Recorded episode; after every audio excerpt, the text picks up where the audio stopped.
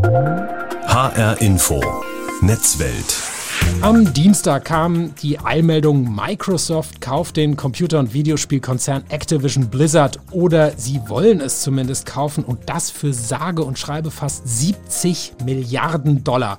Und da haben wir uns bei HR Info Netzwelt überlegt, dass wir da ja mal drüber sprechen könnten, außerhalb der Reihe.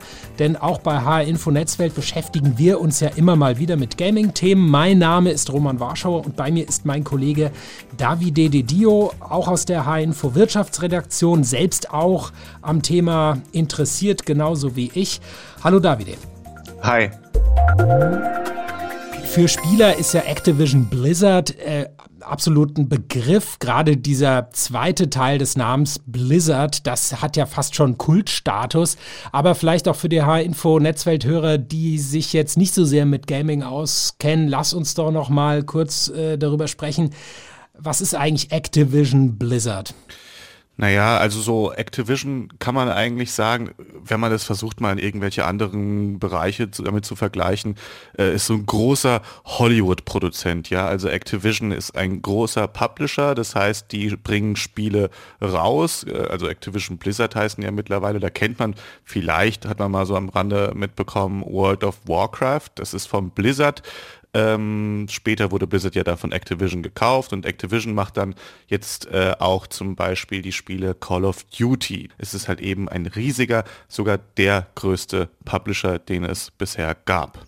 Genau, gemessen am Umsatz sind sie tatsächlich die größten noch vor dem sicherlich auch recht bekannten Electronic Arts. Und du hast ja auch schon gesagt, World of Warcraft zum Beispiel ist ein Spiel zum Beispiel, was auch schon lange auf dem Markt ist, was aber immer noch läuft, auch womit immer noch Geld verdient wird.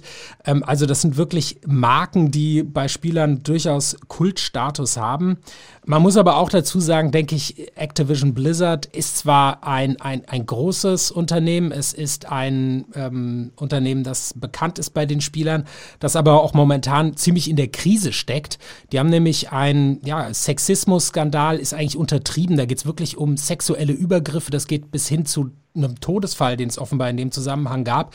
Da steckt man in der Krise, da sind sogar, äh, ist das ein oder andere Projekt auch erstmal verschoben worden. Und möglicherweise hat sich auch deswegen dann Microsoft ähm, dazu entschieden, jetzt diesen Schritt zu gehen ähm, und, und, und dabei ähm, Activision Blizzard einzusteigen, aber eben auch richtig viel Geld in der Hand zu nehmen, 70 Milliarden Euro. Das ist die größte Übernahme in diesem Bereich jemals, die es gegeben hat, mit Abstand die größte. Ne?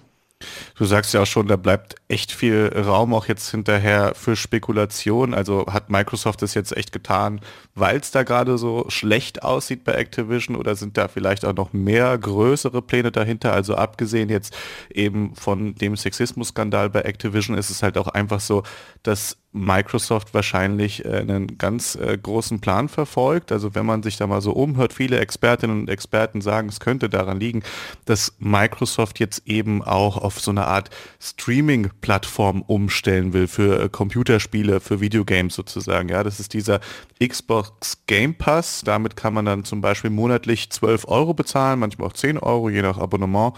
Und dann kann man dann eben Spiele einfach spielen. Und naja, wenn jetzt, wenn man jetzt bedenkt, dass die Activision gekauft haben mit diesen großen Spielen, die auch eben unter Gamerinnen und Gamern sehr bekannt ist, könnte man halt denken, hm, wollen die da vielleicht so eine Art Exklusivität vielleicht mit erreichen? Weil bisher sind diese großen Spiele auf allen Plattformen unterwegs, also eben auch auf dem PC, auf der PlayStation von Sony.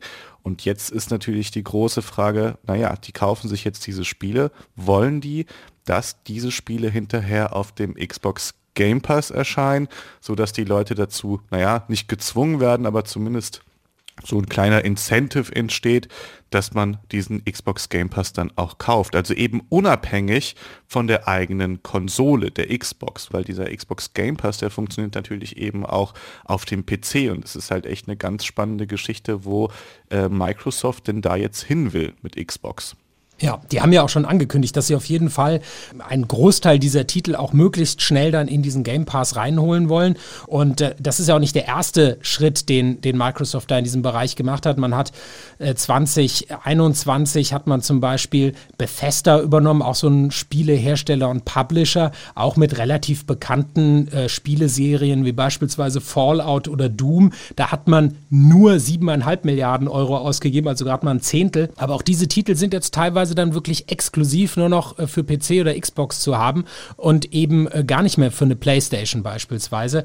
Ähm, also da scheint man schon äh, auf diesen Game Pass, auf diese Plattform immer mehr Inhalte zu ziehen. Ich habe jetzt auch nochmal nachgeguckt, beispielsweise auch von Electronic Arts gibt es immer mehr Titel bei, auf dem Game Pass oder mit dem Game Pass und auch der, einer der verbliebenen großen unabhängigen Publisher ist Ubisoft, ein französischer Konzern. Auch die wollen wohl mit Game Pass zusammenarbeiten. Also da scheint schon wirklich eine Spielemacht zu entstehen mit Microsoft. Ja, du sagst es schon so, es ist halt echt spannend, was man halt eben gerade sieht, dass wenn Microsoft sich eben so eine Machtposition aufbaut, da hat man das Gefühl, dass sich der Markt oder überhaupt die Industrie gerade insgesamt ändert. Ja, also wir kennen es ja vielleicht noch von früher, da haben wir DVDs gekauft oder wir sind ins Kino gegangen, um einen Film zu schauen und heute ist einfach die Streaming-Plattform, also so Sachen wie Amazon Prime, Netflix, Disney Plus, das sind die Medien, die wir jetzt so sehr viel konsumieren und ich habe das Gefühl, dass die Gaming-Industrie sich jetzt auch dahin entwickeln will. Also wir hatten ja zum Beispiel schon Google Stadia, damit kann man wirklich Computerspiele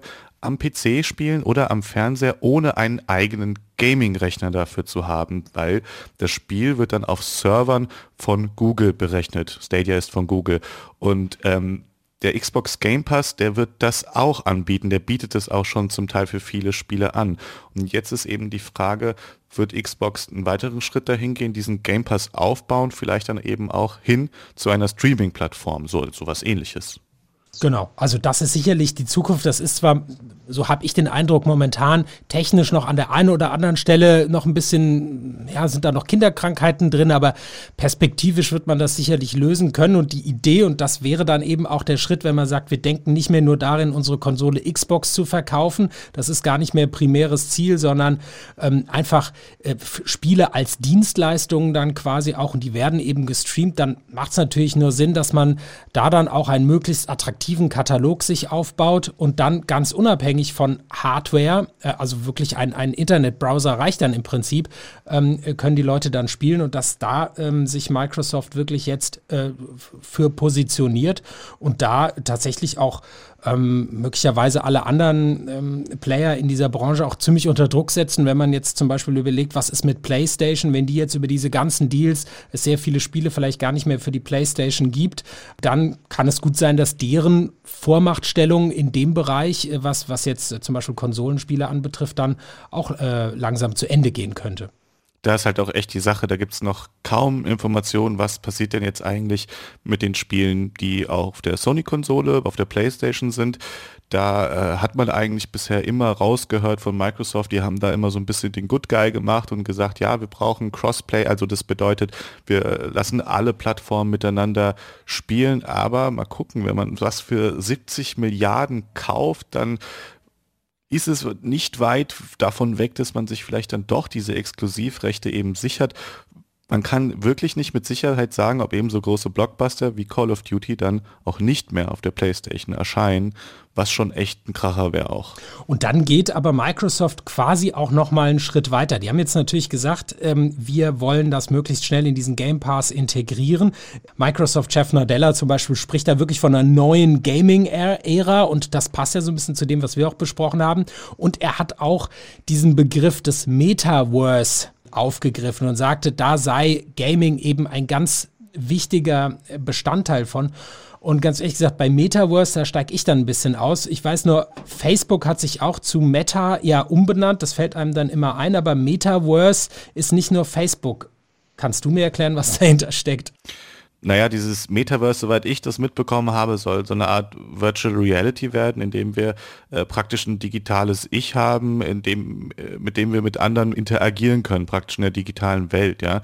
Und in der wird man dann wahrscheinlich auch eben Unterhaltung auch erleben können, ja. Wahrscheinlich dann eben auch in Form von Videospielen. Genau, und Spiele sind da eben wahrscheinlich auch einfach ein guter Zugang, ein leichter Zugang, um so ein Metaverse reinzukommen oder um es auch anders auszudrücken, so eine Spiele, diese Spiele, beziehungsweise diese, jetzt um wieder auf Microsoft zu kommen, dieses ganze Game Pass ist dann eben ein ganzes Ökosystem rund ums Thema Spielen, wo es dann natürlich auch noch jenseits von dem ich zahle meine 50, 60, 70 Euro für das Spiel, eben auch noch andere Möglichkeiten gibt, um damit Geld zu verdienen. Kurzfristig wird es wahrscheinlich tatsächlich eher auf diese verstärkt auf das Streaming von Spielen herauslaufen und dass möglicherweise einfach Microsoft da selbst auch nochmal eine sehr viel größere Rolle spielt als in der Vergangenheit, wobei man festhalten muss, Microsoft hatte ja schon auch vorher mit äh, großen Marken ähm, auch schon, in, waren sie schon ein gewichtiger Player, wie beispielsweise ähm, sowas wie Halo, da, die Forza-Rennspielserie oder auch Minecraft, das ist ja auf allen Plattformen und bei vor allem auch sehr viel jüngeren Leuten ähm, ein sehr erfolgreiches Spiel. Ja, das war, würde ich sagen, die kurze Sonderausgabe von H-Info Netzwerk. Netzwelt. Davide Didi und ich haben auf die Übernahme des Computerspielkonzerns Activision Blizzard durch Microsoft geschaut.